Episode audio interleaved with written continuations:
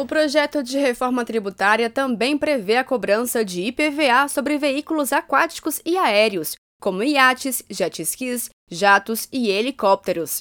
A cobrança do imposto para itens de luxo é mais uma forma de se promover justiça social com o fim dos privilégios tributários das parcelas mais ricas da população. Nas regras atuais, o referido imposto é cobrado apenas de proprietários de motocicletas, carros e caminhões. Durante o debate Reforma Tributária na TVPT, a coordenadora do movimento Pra Ser Justo, Renata Mendes, explicou que o objetivo da reforma tributária é que o sistema possa ser mais justo com a sociedade, onde quem ganha mais contribui mais com o desenvolvimento do país e de todos os brasileiros e brasileiras. Como um todo, essa reforma tem esse objetivo, né? Além de melhorar nossa economia, né, de fazer o país crescer de novo, de ser um, de, de fato ter uma tributação que é justa. Então, o IPVA entra nessa linha, a tributação de heranças entra nessa linha também, né, de você tributar de forma mais progressiva é, essa transmissão aí das heranças. Então, tudo isso é importante e manda a mensagem na mesma direção, né? O que se quer é um sistema mais justo,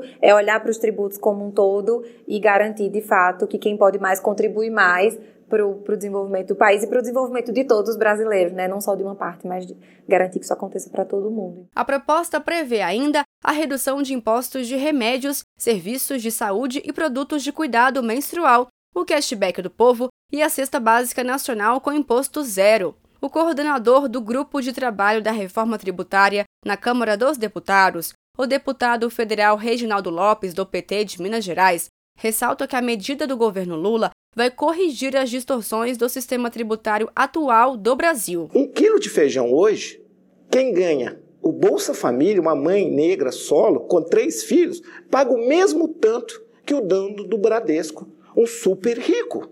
Não é justo. Então, esta mãe do Bolsa Família, ela não vai pagar. E o dono do Bradesco vai continuar pagando. Isso que é justo. O dono do Bradesco que tem um jato uma, um iate, não paga IPVA. Mas o, o cidadão que vai na casa dele entregar alimentos no dia a dia paga IPVA na motinha 125 cilindradas. Isso é um absurdo, isso é injustiça.